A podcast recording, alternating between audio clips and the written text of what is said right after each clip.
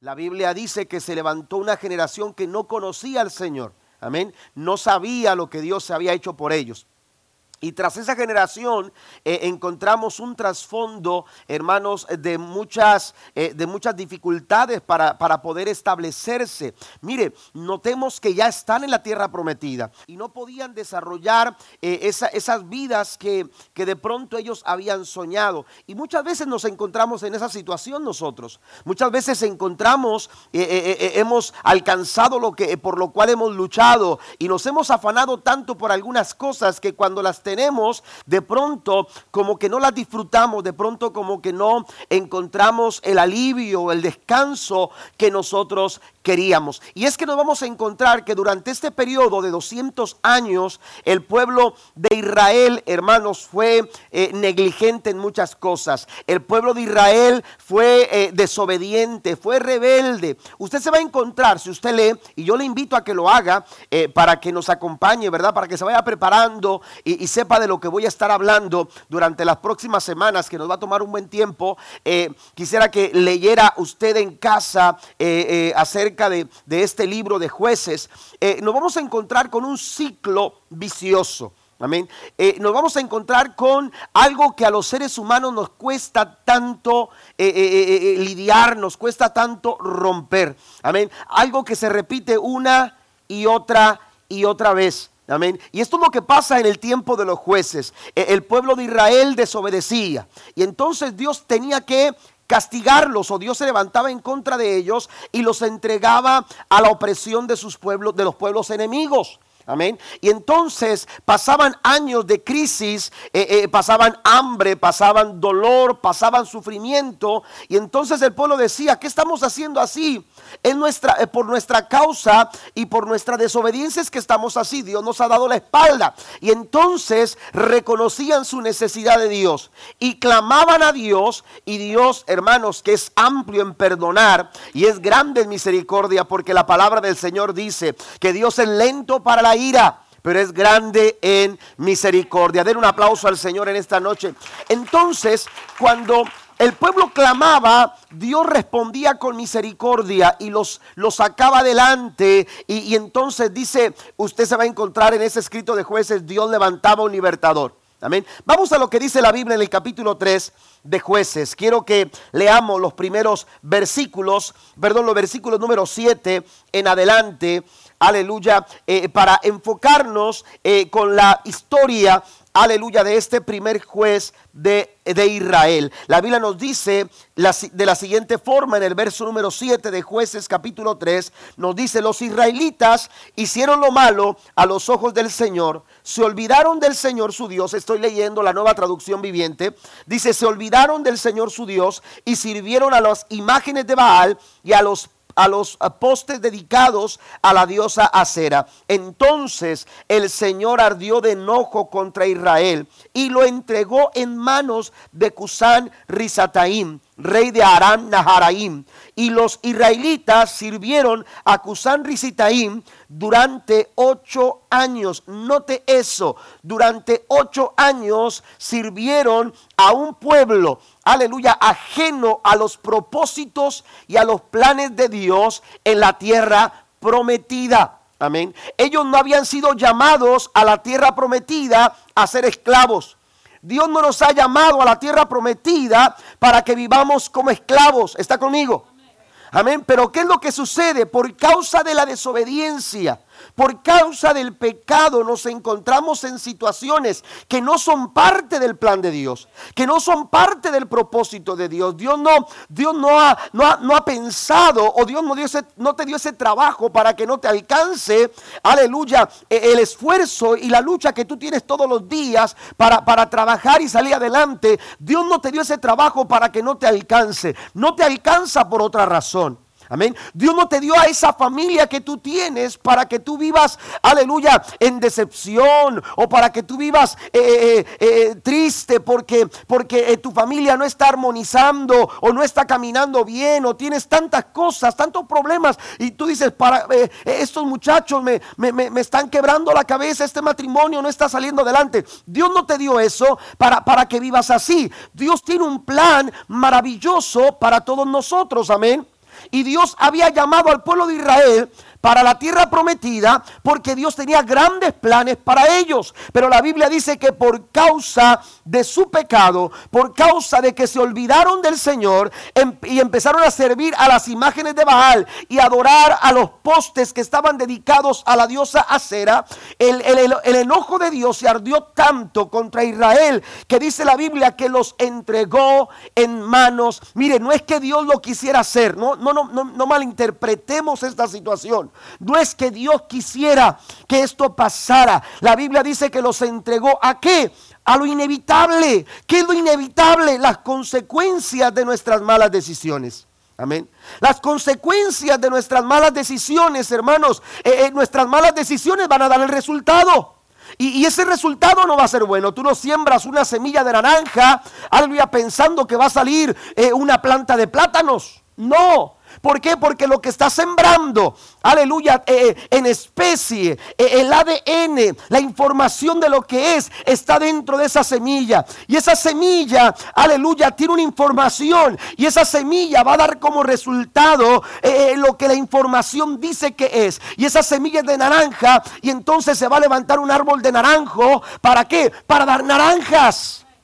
Porque el resultado de nuestras decisiones Amén. No es que Dios quisiera que, esto pasara. Aleluya. Era inevitable. Y entonces dijo, bueno, están haciendo lo malo. El resultado de lo malo es esto. Y la Biblia dice que los entregó. Y por ocho años comenzaron a servir a un pueblo, aleluya, que estaba fuera de los propósitos y de los planes de Dios. Amén. Fuera de los propósitos y de los planes de Dios. Comenzaron a ser idólatras. ¿Cómo puede llegar un pueblo? Que está siendo eh, inculcado en la verdad, que está enseñado en la palabra, ¿cómo es posible? Mire, empezaron a relacionarse con otras personas ajenas a, las enseñanzas y a la, ley que Dios les había entregado. ¿Qué, ¿Qué comenzó a suceder? Comenzaron a casarse sus hijos, comenzaron a casarse con las hijas de los pueblos paganos. Y, los hijos de los pueblos paganos comenzaron a tomar hijas del pueblo de Israel y empezaron a celebrar matrimonios. Amén. Y empezaron a relacionarse, a, tener relación con esas personas. Y, empezó, hermanos, eh, eh, a, a, suscitarse esta situación por causa de esta eh, influencia que empezaron a ejercer los matrimonios mixtos. Amén. Y entonces empezaron a adorar a los dioses. Amén. De, de esas personas a los dioses, a los baales, dice la Biblia, y empezaron a celebrar cultos a, las imágenes o a los postes dedicados para acera. Y la Biblia nos enseña, hermanos, que Dios entonces los entregó. La Biblia dice, si usted va a Colosenses capítulo 3, versículo 6, que la ira de Dios viene sobre los hijos de desobediencia.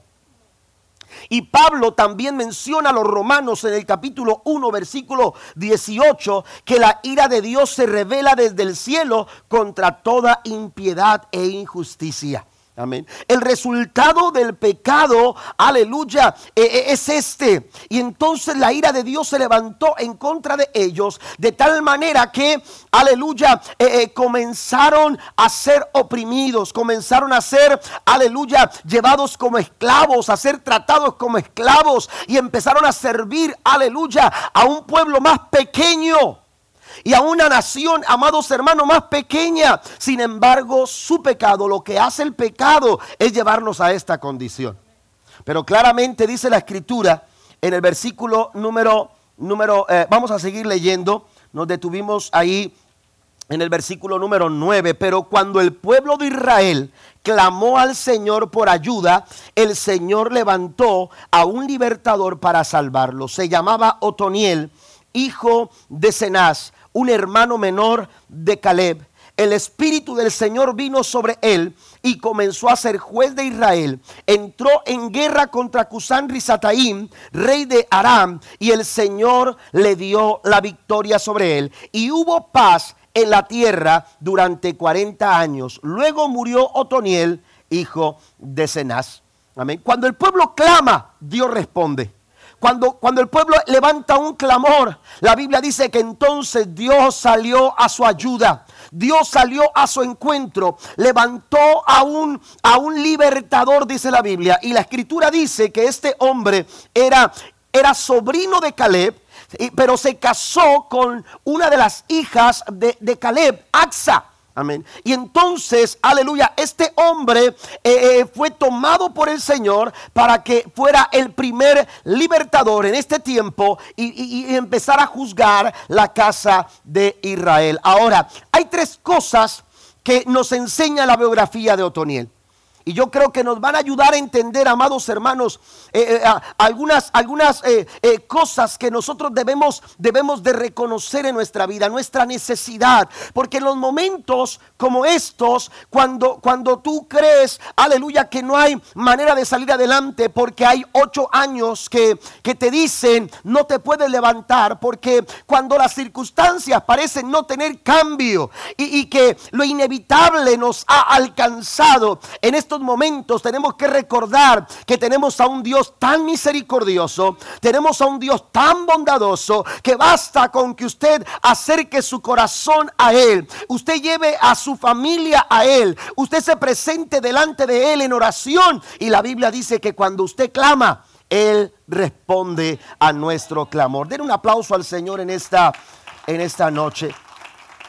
Otoniel fue el primero y uno de los mejores jueces que encontramos, aleluya, en, el, libro, en el libro que ahora nos, va a tomar el tiempo para hablar durante las próximas semanas, en el libro de jueces.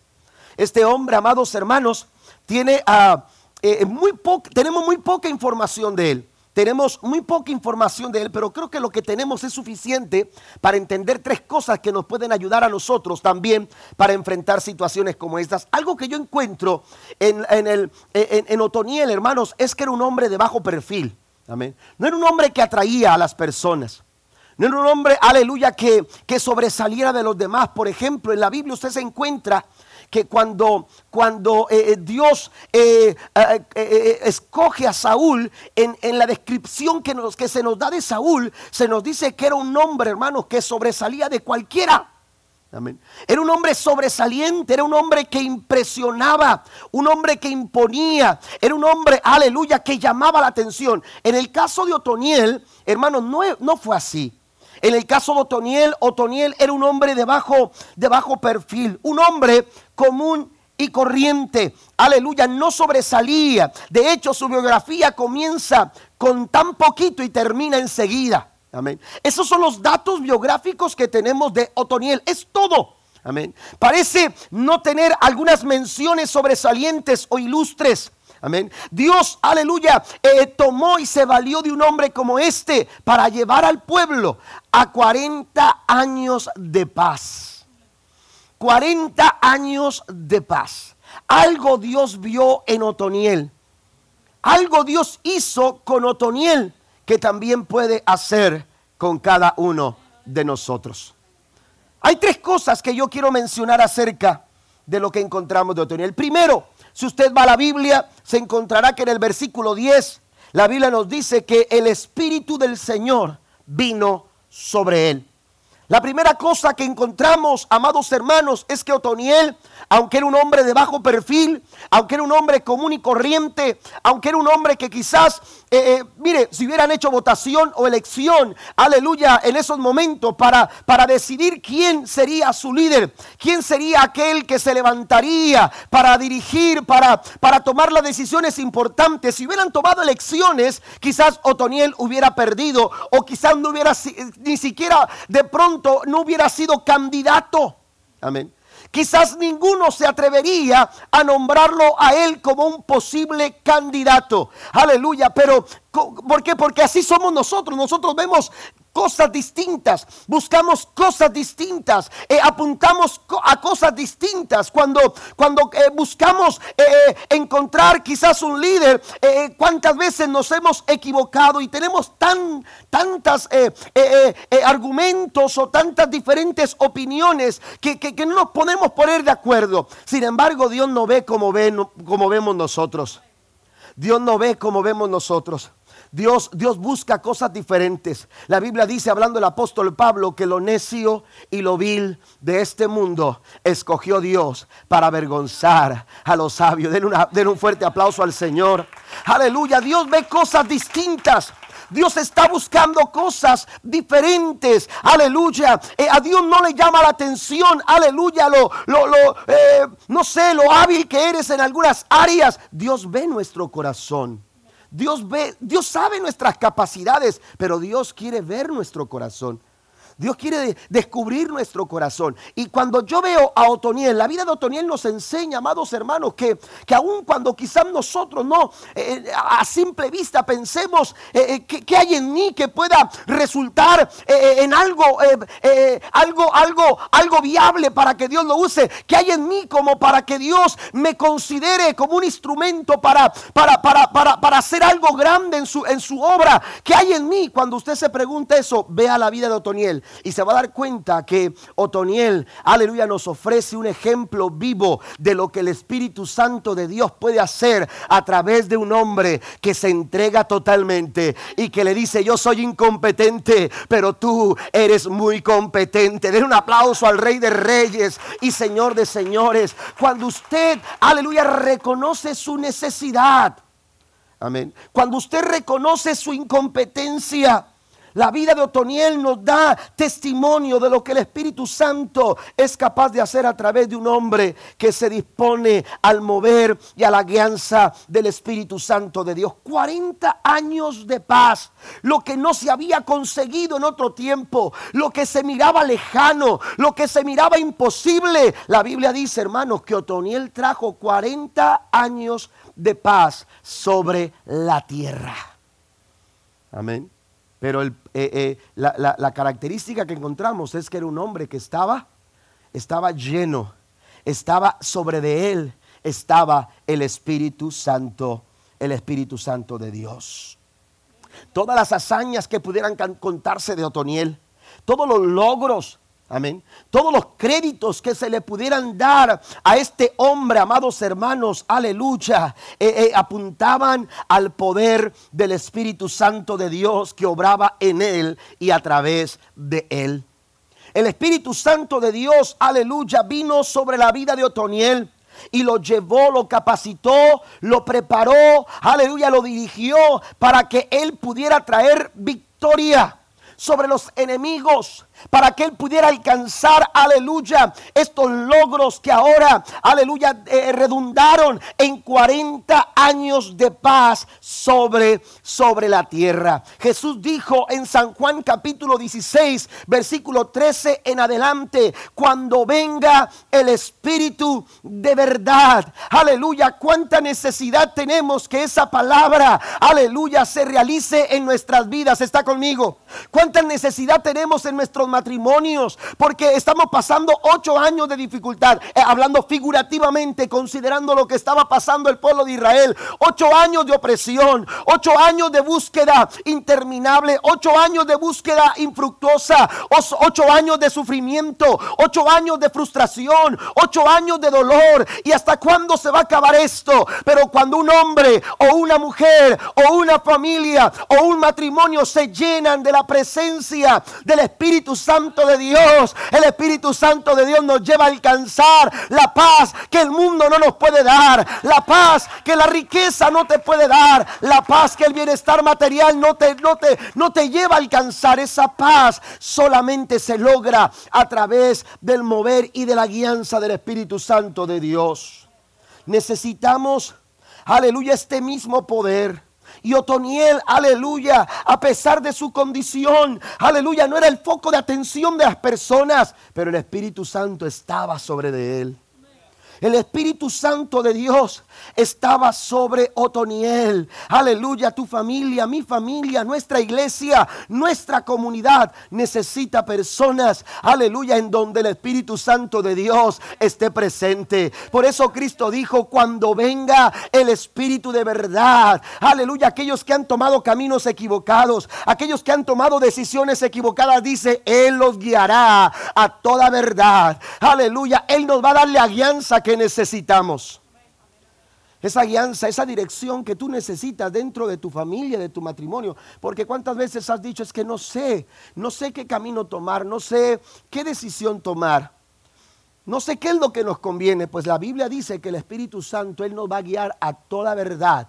Amén. Él nos va a guiar a toda verdad. Él está, aleluya, para guiarnos. Él está para dirigirnos. Mire, Zacarías capítulo 4, versículo 6. Aleluya. Es, el, es, es, es un, eh, eh, en Otoniel, hermanos, este principio se, se, hizo, se hizo presente. Y es que Zacarías 4:6 dice: No es con espada ni con fuerza, sino con mi santo espíritu, dice Jehová de los ejércitos.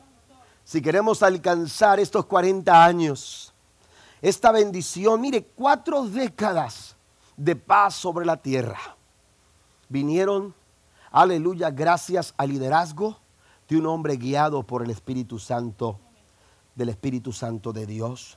No es con espada, no es con fuerza. No es a través de esas armas que a veces nosotros ah, buscamos o anhelamos tener. Amén. Si necesitamos, aleluya, lo que necesitamos nosotros es el mover del Espíritu Santo de Dios en nuestras vidas. Amén. Necesitamos el mover del Espíritu Santo de Dios en nuestras vidas. Y el deseo de Dios, hermanos, es depositar de su Espíritu sobre cada uno de nosotros. Joel, el profeta Joel en el capítulo 2, versículo 28, miraba este, nos presenta, nos revela este, este deseo en el corazón de Dios. En los postreros días, dice el Señor. Amén. Jesús está diciendo, cuando venga, porque está hablando, amados hermanos, a sus discípulos y sus discípulos todavía no habían experimentado el mover del Espíritu Santo de Dios en sus vidas. Pero lo que profetizó Joel se habría de cumplir. Y lo que Cristo estaba diciendo sería una realidad en los postreros días. Se derramó el Espíritu Santo de Dios sobre la iglesia. Y aquella iglesia, amados hermanos, aleluya, con incapacidades. Aquella iglesia con dificultades. Aquella iglesia, aleluya, que, que de pronto, aleluya, eh, eh, se intimidaba ante las circunstancias y las situaciones de la vida. Empezó a florecer y empezaron a ver cosas maravillosas de parte de Dios. La, ciudad entera empezó a ser, a, ser sacudida porque el Espíritu Santo de Dios estaba en la vida de cada creyente de la iglesia.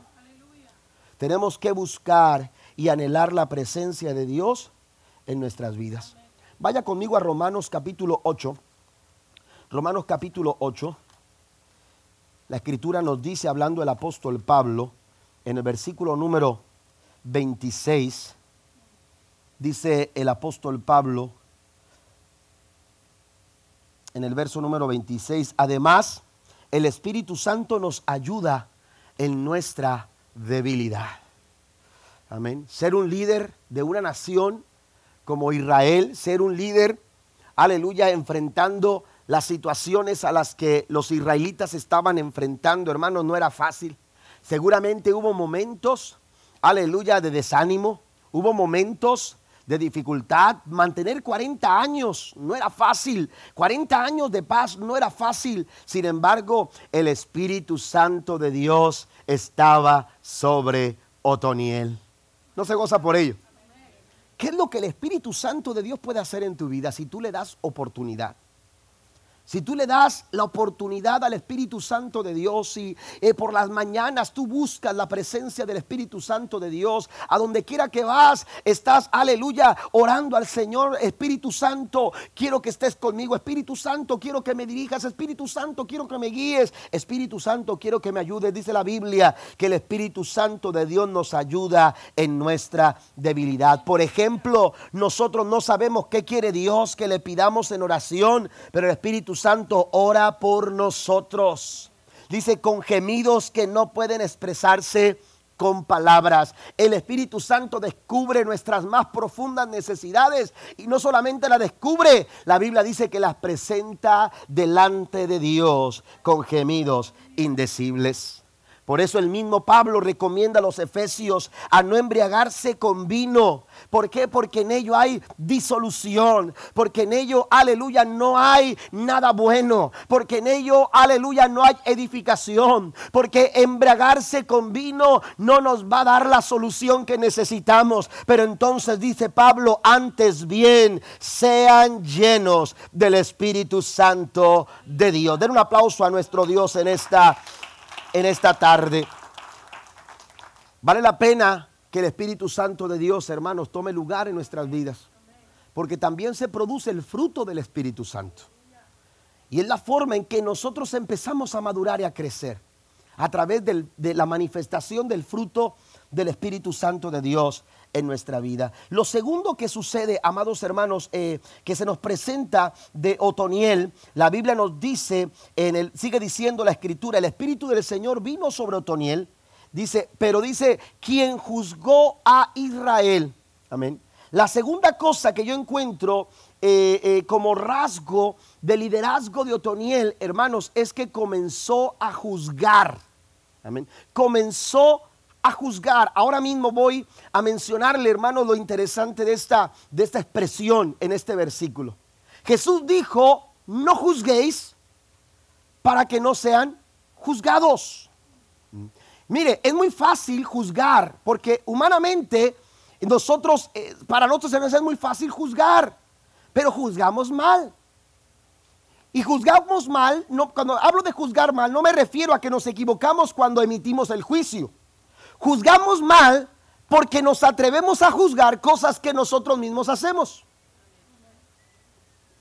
Amén. Por eso juzgamos mal. Cuando hablamos no juzguéis, cuando Jesús dijo no juzguéis para que no sean juzgados, hay dos interpretaciones aquí que le podemos dar. Amén. Dos interpretaciones posibles. Primero, Jesús nos estaba diciendo, no te atrevas a juzgar porque juzgar no es bueno. Amén. No quiero que juzguen. Amén. O Jesús estaba descubriendo nuestra realidad. ¿Y cuál es nuestra realidad? Que a veces apuntamos hacia allá sin mirar hacia acá. Y entonces cuando tú juzgas, te pones, vas a exponerte para que otros te juzguen a ti. Porque dice más adelante, porque con la vara que mides, serán medidos. Tenemos esa, esa, esa forma curiosa de actuar. Amén. Para, para, para aquellos que hacen algo, la vara es muy alta. Amén. Pero cuando nosotros hacemos ese algo, la vara es muy pequeña. ¿A poco no? Es decir, no juzgamos bien, ¿me entiende? Pero cuando la Biblia se refiere a Otoniel, la Biblia dice que él empezó a juzgar. Esto entonces me lleva, hermanos, a, a entender que si Otoniel era capaz de juzgar, era porque él ya había sido juzgado. Amén. Y es que mm, la Biblia, la Biblia, por ejemplo, habla el apóstol Pablo, dice, si, si, si encuentras a alguno de tus hermanos en alguna falta, vosotros los que sois espirituales, amén, reprenderle. Amén. Pero ¿qué nos enseña la Biblia? Primero revísate tú. Amén. Primero analízate tú, no vaya a ser que, porque de pronto usted dice, no, es que mira, tienes que cambiar, y tú ya cambiaste. Y tú ya lo hiciste. Porque sabes qué, y empieza ahí el, bueno, es que, no, es que es diferente, no, con la vara que mides serás medido. Ahora, no estoy diciendo que eh, eh, eh, ah, vamos a intimidarnos ahora, no vamos a poder juzgar. la Biblia dice que Otoniel juzgaba, pero ¿por qué juzgaba Otoniel? Amén. Amén. ¿Por qué juzgaba Otoniel? Mire lo que dice la Biblia. Voy a ver varios, varios textos y espero que usted vaya conmigo este, para que vea que no soy yo. Pero en el Salmo 7, varios salmos vamos a estar leyendo. Amén. Pero en el Salmo 7, versículo número 8, la Biblia nos dice, el Señor juzga las naciones, declárame justo Señor, porque soy inocente o oh altísimo. Amén. Dios es el que juzga, pero aquí el, el salmista está diciendo, Señor, declárame justo. Amén. Declárame justo porque soy inocente. Otras versiones habla, amados hermanos, de la integridad. Amén. Ayúdame a ser íntegro. Porque solamente aquellos que son íntegros son capaces de qué? De juzgar. Porque cuando Dios juzga a las naciones, los juzga con integridad. Amén. Dios puede juzgar ¿por qué? porque Él es íntegro. Vamos más, vamos más adelante. Amén. Es muy importante, hermanos, darnos cuenta que, que aquellos que, que juzgan, hermanos, es porque manifiestan un corazón íntegro. Y, si vemos a Otoniel juzgando, es seguramente, hermanos, que, que, que, este hombre era un hombre, era un hombre justo. Era un hombre íntegro. Mantener 40 años de paz no era fácil en un pueblo como Israel. ¿Cuántas veces este mismo pueblo durante el desierto se levantó en contra del Moisés? Un hombre como Moisés, con el carácter de Moisés, con, eh, la, manera tan impresionante con la que Moisés eh, eh, lideraba al pueblo. ¿Quién podía levantarse contra Moisés? Bueno, este pueblo, los, antepasados, se levantaron en contra de Moisés. Ahora este pueblo, por 40 años, estuvieron sujetos a la justicia que impartía un líder a la manera de juzgar en, en, como, en como lo hacía, amados hermanos, Otoniel. Y es que Gracias. Y es que eh, eh, Otoniel, hermanos, hablaba a través de su vida. Eh, Otoniel no tenía problemas con lo que pensaba, que fuera diferente a lo que decía y que lo que decía era diferente a lo que vivía. Y una persona que piensa y habla y actúa diferente no es íntegro. Una persona que habla y que piensa diferente a lo que habla o que vive diferente a lo que dice, no es íntegro. Amén. No es íntegro. Tiene que haber un carácter sólido. Amén. La palabra carácter viene de un término, hermanos, que, significa marca. Otoniel tenía una marca. Y por eso cuando él eh, eh, expresaba juicio, las personas, hermanos, se sujetaban, aleluya, no a las palabras de él, sino a la integridad con la que juzgaba. Cuando Otoniel hablaba, la gente estaba consciente de lo que Otoniel vivía. Y es que su carácter era tan íntegro. Y es que su carácter era tener una marca de tal manera, hermanos, que nadie se atrevía a desafiar a lo que Otoniel declaraba. La Biblia dice que comenzó a juzgar. No dice que comenzó a liderar. No dice que comenzó a dirigir. No dice que comenzó, aleluya, eh, a, dar discursos. Dice la Biblia que comenzó a emitir juicio. Amén. Y este hombre, amados hermanos, eh, eh, entonces tenía el favor del pueblo y, tenía, hermanos, la sujeción del pueblo. ¿Por qué? Porque sus palabras concordaban perfectamente, armonizaban, amén, perfectamente con lo que vivía. Y ese es uno de los problemas del por qué muchas familias y muchos matrimonios y, muchas sociedades, hermanos, viven en decadencia. La corrupción de nuestros políticos. Pero mire, a veces hablamos es que los políticos son corruptos y es que la corrupción la enseñamos en casa. Y es que la corrupción la vivimos en casa y estamos esperando que un líder venga y cambie a nuestro país cuando nosotros no estamos dispuestos a cambiar a nuestra familia. Porque la reputación es lo que la gente dice de ti. Amén. La, reputación es lo que la gente dice de nosotros. Amén. Pero, amados hermanos, eh, eh, eh, la integridad es lo que tu carácter dice que tú eres. Y Dios nos hace un llamado a ser íntegros. Cuatro décadas de paz. Aleluya, porque se emitía un juicio. Mire, yo encuentro que Otoniel no solamente reprendía, reprendía con, su, con, con su forma de juzgar, sino que al emitir el juicio lo que hacía es que reformaba. Aleluya, provocaba una reforma. Estamos hablando de una generación, 40 años 40 años. Si queremos nosotros, aleluya, transformar vidas, si queremos tocar corazones, si queremos cambiar la situación en nuestro matrimonio, si queremos cambiar la situación en nuestra familia, que nuestros hijos eh, eh, sean transformados, que nuestras vidas sean transformadas, tendremos que empezar, hermanos, a aplicar las verdades de Dios en nuestra vida y empezar a vivir lo que predicamos. ¿Está conmigo? Y empezar a vivir como iglesia lo que como iglesia estamos predicando y empezar. ¿Por qué? Porque esto va a traer solidez. Amén. Esto va a traer fortaleza a nuestras vidas. Cuatro décadas de paz. ¿Mm? Cuatro décadas de paz. Dice la Biblia que después de esto, Otoniel murió. ¿Mm? Pero durante su tiempo, él vivió o llevó al pueblo a vivir un tiempo de paz. 40 años de paz. ¿Qué dice la escritura? Proverbios 11.3. La integridad. La integridad guía a los rectos. Otra, otra, otra versión dice que nos encaminará. La integridad te encamina. Eso que no puedes solucionar, eso que, eso que parece difícil cambiar, la integridad lo va, nos va a llevar, hermanos. Déjese guiar por la integridad. Eh, eh, pastor, ¿cómo puedo lograr esto? Jesús dijo, el que es fiel en lo poco, será fiel en lo mucho. Amén. El que es fiel en lo poco, será fiel en lo mucho. ¿Usted quiere ser un buen trabajador? Aprenda a ser un buen trabajador en lo poco. Pero si en lo poco no estamos aplicando principios fundamentales en nuestro trabajo, en nuestra forma de trabajar, no lo vamos a hacer, hermanos, cuando tengamos la oportunidad de, de alcanzar algo mayor. Vamos a quedar mal ahí y nunca vamos a salir de acá. Si usted no es fiel en lo poco, en la forma en que usted administra esos 300 dólares o 200 dólares, amén. Eh, yo, yo, platicaba esta semana con alguien y yo decía, yo empezamos a, ahorrar. Y, a veces pensamos en ahorrar, eh, este, eh, bueno, yo quiero ahorrar y queremos tener una cuenta ya, ya, ya de ahorro grande. Amén. No teníamos mucho que ahorrar nosotros.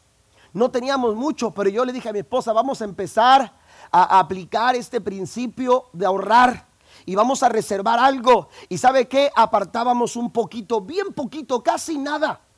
Y empezábamos a apartar. Y al final del mes, hermano, no crea que era una cantidad grande, era poquito. Era poquito. Amén. No quiero decir ni la, cantidad porque no quiero que se ríe. Pero ¿sabe qué pasó con eso? Me enseñó a ahorrar. Porque es el que es fiel en lo poco va a ser fiel en lo mucho. Amén. son principios y eso va cambiando nuestra manera de pensar y nos va llevando a, cultivar hábitos saludables y nos va llevando, hermanos, a desarrollar un carácter que es una marca y nos va a llevar, hermanos, a vidas íntegras. ¿Qué es lo que hace la integridad? Mire lo que dice el Salmo 25. Espero que esté conmigo todavía. El Salmo 25 nos dice en el versículo número 21 que la, que la integridad nos resguarda. Mire el verso 21 dice que la integridad y la honestidad me protejan porque en ti pongo mi esperanza. Amén. La integridad tiene la capacidad de guardar, de, protegernos. También lo dice en el Salmo 41, en el versículo número 12. La Biblia nos dice, has preservado mi vida porque soy inocente. Otra versión, estoy leyendo la nueva traducción viviente, pero otra versión, no sé, no sé si es la Reina Valera del 60, dice, porque, porque, porque vivo en integridad. Amén. Pero aquí habla de inocencia. Dice, me has traído a tu presencia y eso es para siempre. Entonces, no solamente me resguarda, sino que también me sustenta. Amén. La integridad nos protege, nos guarda y nos sustenta. Mire también lo que dice Proverbios capítulo 2, versículo número, número 7. Y este, este versículo me encanta. El capítulo 2 de Proverbios, versículo número 7 dice, al que es honrado él le concede el tesoro del sentido común. Amén. Dice, Él es un escudo para los que caminan con integridad. El que nada debe. Ese sí se lo saben, ¿verdad? Pero si les pregunto un texto, ¿qué tal? ¿Mm? Bueno, ese tipo de refranes, hermanos, que son, son cotidianos. Dice, dice, el, dice el proverbista, cuando tú vives en integridad no tienes por qué temer. No tienes por qué tener miedo. Tú eres un hombre íntegro. Tú eres un matrimonio íntegro. Tú tienes una familia íntegra. Tú eres una iglesia íntegra. Y dice la escritura que los que viven en integridad, Dios los rodea con su escudo. Alguien le da un aplauso al Señor esta noche. Mire lo que dice Proverbios capítulo 10, versículo 9. Estoy tratando de avanzar. Las personas con integridad caminan seguras. Otra versión dice que están confiados. Usted lo tiene así. Amén. Dice, están confiados. Caminan confiados. No tienen miedo. Se sienten seguros. Amén. Las cosas parecen difíciles, parece que se va a escasear el trabajo, parece que las cosas no van a marchar bien, pero yo estoy seguro por qué. Porque vive la integridad. Y la Biblia dice que Dios protege a los íntegros, que Dios sustenta a los íntegros, que Dios guía a los íntegros, que Dios encamina a los íntegros. Bendito su nombre para siempre. Entonces, hermanos, podemos caminar con seguridad. Vale la pena que nosotros vivamos sin integridad. Otoniel juzgaba, pero cuando lo hacía, lo hacía con integridad. Estaba la marca de integridad, estaba la marca de su carácter. Cuando usted va a la Biblia se dará cuenta que la palabra integridad que se usa en el Antiguo Testamento viene de una palabra hebrea que quiere decir entero, intacto y sin defecto. Pablo le dice a Timoteo en el capítulo 2, versículo 2 de su primera carta, aleluya, que debemos de ser íntegros. Y lo dice también a Tito en el capítulo 2, versículo 7, cuando, cuando habla de dar testimonio, dice, déjate ver, aleluya, con palabras de sabiduría, pero también en integridad. E, es necesario que nosotros apliquemos en nuestra vida, amados hermanos, la integridad. Cuando Pablo habla a los Efesios en el capítulo 6, versículo 14, de ceñirnos con el cinturón de la verdad. Pablo se está, está utilizando una, eh, una, una eh, eh, ilustración, está utilizando una, una parte de la vestimenta del soldado. Y Pablo está diciendo, ponte el cinturón, el cinturón que con el que se ceñían los soldados. Ese cinturón lo que hacía, amados hermanos, era como una faja Amén. Era una faja, pero no era solamente para sujetarlo, sino que en ese cinturón ellos ponían sus armas. Amén. Ponían sus armas. Pero también ese cinturón ceñía sus vestidos de tal manera que esos vestidos que los soldados eh, ocupaban, hermanos, para salir a la guerra, no, no les fueran un problema. Si no se ceñían bien, los vestidos los podían hacer tropezar. Los vestidos los podían, aleluya, eh, eh, este, eh, que, sus, que sus armas, aleluya, no estuvieran bien ceñidas. Entonces podían perder la guerra. Sin embargo, Pablo dice, por eso es necesario que nosotros ciñamos nuestros vestidos con el cinturón de la verdad. La integridad, amados hermanos, nos da, nos da esto. Le decía yo del, del término hebreo. El término hebreo que utiliza la palabra integridad, hermanos, quiere decir entero, intacto y sin defecto. Vaya conmigo al segundo libro de Crónicas. Ya vamos a terminar enseguida. Segundo libro de Crónicas, en el capítulo número, número 16.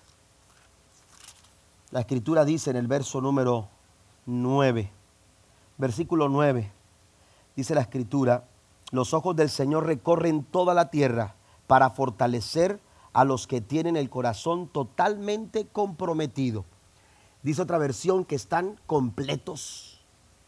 Eso es integridad. Integridad es estar completos. Integridad es estar enteros. Integridad es estar intactos. Integridad es estar sin defecto. Eso es la palabra integridad. Algunas veces eh, eh, pensamos que ser honesto es íntegro, pero la verdad es que ser honesto es parte de la integridad. Sin embargo, no es integridad. Leía una historia de, de un hombre eh, que llegó eh, a un restaurante para levantar algunas piezas de pollo para ir de picnic con, eh, con una pareja, con su pareja. Y cuando, cuando este hombre llega a, buscar al negocio unas piezas de pollo para llevar al campo donde iban a hacer un picnic. Se acerca y, pide la orden y eh, el, gerente de, la, de la tienda o del negocio estaba preparando el depósito y vio que el Señor estaba ahí, comenzó a ser amable con él, cordial con él, y sin darse cuenta eh, había, para, saludarlo, había dejado sobre, sobre el, mostrador, había dejado los dineros, De, la ganancia que él tenía que depositar del, negocio. Y, el descuido, con el descuido dejó ahí las cosas y no se dio cuenta que el que estaba empacando las cosas en la bolsa de aquel que había llegado para comprar las piezas de pollo para irse de picnic, empezó a empacar las cosas y, en esa misma bolsa empacó el dinero de las ganancias del negocio. Cuando aquel hombre se va sin darse cuenta, paga, paga, paga las piezas de pollo, eh, eh, se sube al carro y entonces va platicando con la pareja, llegan a donde está el picnic. Eh, a dónde van a hacer el picnic y entonces empiezan a preparar todo. Cuando de repente abren la bolsa, se sorprenden y dicen, ¿esto qué es? Y empiezan a abrir aquello y se dan cuenta que era mucho dinero Y cuando ven todo esto, la, mujer le dice, wow, eh, eh, esto no me lo esperaba. Y entonces dice el hombre, yo tampoco. Dijo, no es tuyo. Dijo, no es mío. ¿Y, por qué llegó ahí? No lo sé. Pero está dentro de la bolsa del negocio. Sí, eh, ¿qué vamos a hacer? Y le dijo el hombre, no podemos, tenemos que regresarnos. Tenemos que entregar el dinero. Y la mujer dijo, pero es que no va a tomar tiempo para ir y regresar, tenemos que ir, no estoy bien. Y, entonces el hombre, hermanos, eh, eh, eh, levanta todo y le dice a la señora que se, que se suba y, caminan rumbo al negocio. Y cuando, cuando, este, cuando llegan al negocio hay un hombre desesperado había un hombre diciendo, ¿dónde está? Todos andaban buscando el dinero. Todos estaban asustados porque era una cantidad muy grande. Cuando de repente, hermanos, aquel hombre llega y le dice, le dice, disculpen, quiero hablar con el gerente y el gerente viene. ¿Qué pasa? Es que estamos ocupados. Dijo, es que mire, eh, eh, eh, en mi bolsa apareció esto. Y cuando el gerente ve, oiga, el alma le regresó. Amén. Quería besarle los cachetes. Amén. Y entonces dice, gracias, gracias gracias. Y, era un hombre, el gerente era un hombre que, conocido en la ciudad. Y, entonces dijo, gracias, gracias. Usted no sabe el alivio que tengo ahora. Qué hombre tan honesto. Eh, otro se hubiera ido, otro aquello, otro el otro. Y sabe qué, eh, eh, permítame, permítame, tengo que hacer algo por usted. Y esto tiene que saberlo la ciudad de un pueblo pequeño. Esto tiene que saberlo en la ciudad. Y entonces le dijo, tómanos una foto para que la pongan en el periódico como el hombre más honesto de las... No, no, no, no me ponga la... No, la foto no. Digo, sí, venga, venga con su pareja. No, no, no, porque no es mi esposa. Se puede ser honesto, pero no necesariamente ser íntegro. La palabra integridad, completo. La palabra integridad, entero. La palabra integridad es intacto. Una persona íntegra se necesita dentro de nuestra casa dentro de nuestra familia. Necesitamos familias íntegras. Si usted empieza a, decir, bueno, esto sí, aquello no, cuidado, porque se puede ser honesto como la historia, pero no necesariamente se es íntegro. La tercera cosa, pasen los músicos, por favor. La tercera cosa, hermanos, que encuentro, la Biblia dice, si eres fiel en lo poco, serás fiel en lo mucho. La tercera cosa que encuentro en la vida de Otoniel es que fue a la batalla. Dice que el Espíritu estaba sobre de él. Segundo, dice que comenzó a juzgar. Y lo tercero, hermanos, dice que entró a la batalla. Entró a la batalla. Mire, este es el método correcto.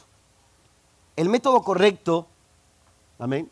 El método correcto es, es vencer. Porque salir a la batalla, hermanos, se va con la idea de vencer. Pero el método correcto es el que utilizó Toniel.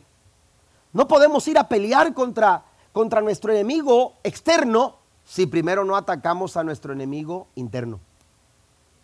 Amén. Y este enemigo interno es el pecado. Y este enemigo interno es el orgullo. Y este enemigo interno, hermanos, es la vanidad. Amén. Es nuestro yo interior. Y esto fue lo que hizo Otoniel. Otoniel utilizó el método correcto si vamos a ser libres de esta situación, si vamos a poner en orden las cosas en nuestra nación, lo primero que tenemos que hacer es reformar nuestras vidas, cambiar nuestros corazones. Tenemos que ordenar nuestro interior para que después las cosas externas comiencen a organizarse. A veces queremos actuar de una manera diferente nosotros. Queremos que las cosas externas se arreglen, y no, y, no ponemos atención a las cosas internas que necesitan comenzar a arreglarse. Hay que mirar hacia adentro. Hay que mirar hacia nuestra condición espiritual. Otoniel llevó al pueblo a reconocer su pecado, a reconocer que este no es el propósito de Dios. Dios no nos trajo para ser esclavos en la tierra prometida. Pero entonces, ¿por qué vivimos como esclavos? Vamos a averiguar qué pasa. Y entonces descubrieron que había pecado. Vamos a juzgar el pecado. Vamos a juzgar nuestras malas acciones. Vamos a juzgar nuestro mal proceder. Estoy así por esta condición espiritual. Estoy así por, por esta necedad que, que, he querido aferrarme a ella. Entonces tengo que soltar, salir de eso. Tengo que vencer el pecado, tengo que vencer eh, ese tipo de situaciones en mi vida, tengo que, y, la forma de vencerlas, no es que usted va a, a vencer el pecado, Cristo es el que lo vence, pero para que pueda ser vencido el pecado en su vida, usted tiene que reconocerlo. Usted tiene que reconocerlo. Amén. Hay que reconocer nuestra falta. Y Otoniel llevó al pueblo a reconocer su falta. Mientras que la paga del pecado es la muerte, la Biblia dice que la dádiva de Dios es vida eterna. Esos ocho años de esclavitud representaban, hermanos, muerte. Pero la dádiva de Dios es vida eterna. Y esa dádiva representaba en los 40 años de paz. En esos años de paz, de orden, de integridad, eh, como producto de la integridad con la que se vivía. Salir a la batalla, amados hermanos, fue mucho más fácil. Porque estamos hablando de un hombre de bajo perfil. De un hombre, amados hermanos, del cual no se menciona, por ejemplo, cuando hablamos de Sansón, se habla de su, de su fuerza. Por lo menos a David lo vemos, lo vemos vencer a un, a, a un gigante como Goliat cargando un instrumento, una onda en sus manos y una piedra que arrojó para hacerlo caer. Pero de Otoniel no se nos dice si cargaba espada. De Otoniel no se nos dice si cargaba una lanza, qué tan pesado era su lanza, qué tan pesado es su escudo. No se nos dice si era experto en el arco, nada de eso. Solamente dice salió a la batalla. Pero tú no puedes salir a la batalla si no estás preparado para pelear. ¿Dónde está el arco? ¿Dónde está la lanza? ¿Dónde está la espada de Otoniel? ¿Sabe que un hombre como Otoniel se sabía seguro para pelear? Y es que el nombre Otoniel, su nombre, póngase de pie conmigo por favor. El nombre de Otoniel tenía un significado que lo hacía sentirse seguro. Otoniel sabía que podía enfrentar a sus enemigos aleluya, que él podía enfrentar cualquier circunstancia, cualquier situación. Otoniel, aleluya, estaba seguro. Aleluya, ¿sabe por qué? Porque aunque no se nos dice si traía espada, si traía lanza o escudo o arco en sus manos, su nombre significa Dios es mi fuerza. Imagínense.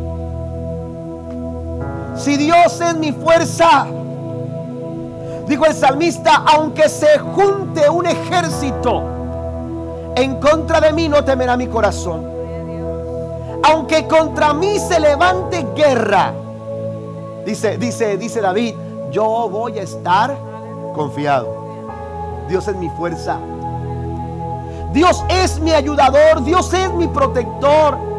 E, esto lo descubre eh, eh, eh, Otoniel en cada paso que da al ir a la batalla. Él iba con la seguridad de que no peleaba con sus fuerzas, de que no peleaba empuñando una espada. Aleluya, que, su seguridad no estaba en qué tan, qué tan, qué tan, qué tan diestro era de lanzar la, lanza o cubrirse con el, con el escudo o, tirar con el arco la flecha.